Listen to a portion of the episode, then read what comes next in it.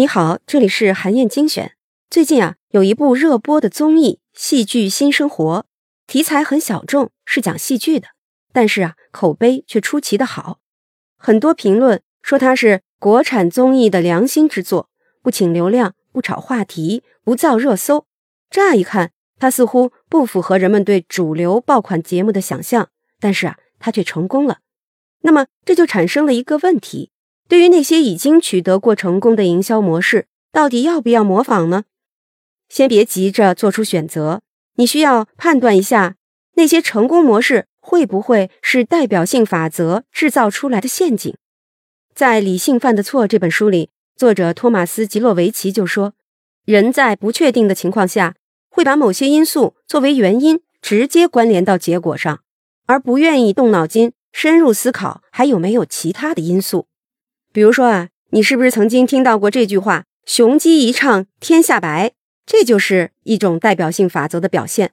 这些被人为抓出来的简单粗暴的因果关系，就叫做代表性法则。人啊，是很容易掉进代表性法则的陷阱的。比如，你家所在的公寓楼已经连续三天停水了，每次停水前都有巨大的电钻声，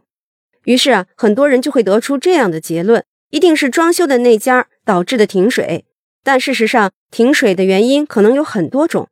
正是代表性法则让人做出了这样简单粗暴的判断。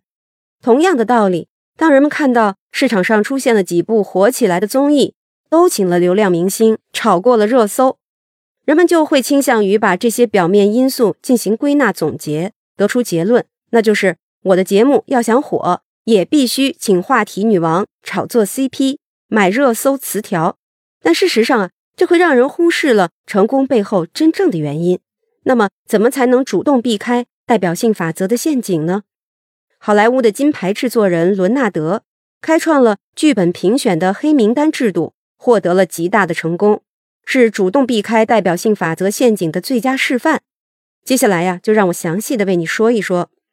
好莱坞的电影公司专业性实际上已经非常高了。在挑选剧本的时候呢，会综合很多的因素，比如他们会看剧本在视觉上有没有一个抓人的开篇，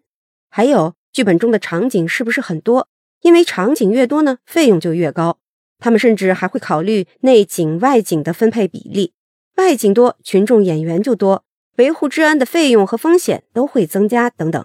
所以啊，这些规律虽然在一定程度上可以帮助剧本经理们去预测一个剧本的成功率。但是呢，也会常常让他们有意无意地陷入代表性法则的陷阱，最后依据僵化的法则选出一些实际上很平庸的作品。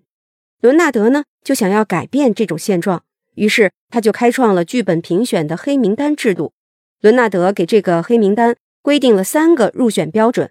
第一，推荐这些剧本的人必须是专门挑选剧本的专家；第二，这些人必须非常喜欢自己推荐的剧本。最关键也是最出人意料的是第三条标准，也就是这些剧本必须是经历了拒绝和失败的。具体来讲，这些剧本已经经过了不同电影公司的遴选，但都没有入选。这三条标准非常好的过滤掉了代表性法则制造的假象，也就是电影公司认定的成功剧本的刻板印象，像是男主角最讨喜的人设，还有。故事要有能拍成续集的潜力，背景呢一定要设置在火山爆发或者是龙卷风那样的灾难天气里等等。挑选剧本的黑名单制度当然是大获成功，第一年就收集上来了九十个剧本，其中有两部获得了奥斯卡奖。你要知道，好莱坞每年收到的剧本就多达三十五万部，黑名单的成功率显然非常高。每年呀，伦纳德都会发布一次黑名单，其中。斩获大奖的剧本也越来越多。我们并不能否认，在很多情况下，代表性法则是有效的，它能帮助你根据现象迅速推断出结果。但是它的两面性极强，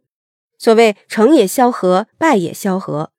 这就非常考验你的判断力，提醒你不要盲目的追随主流推崇的所谓的成功法则，而是更多的去探究本质。只有这样。你才能做到模仿的时候不盲目，创造的时候有根据。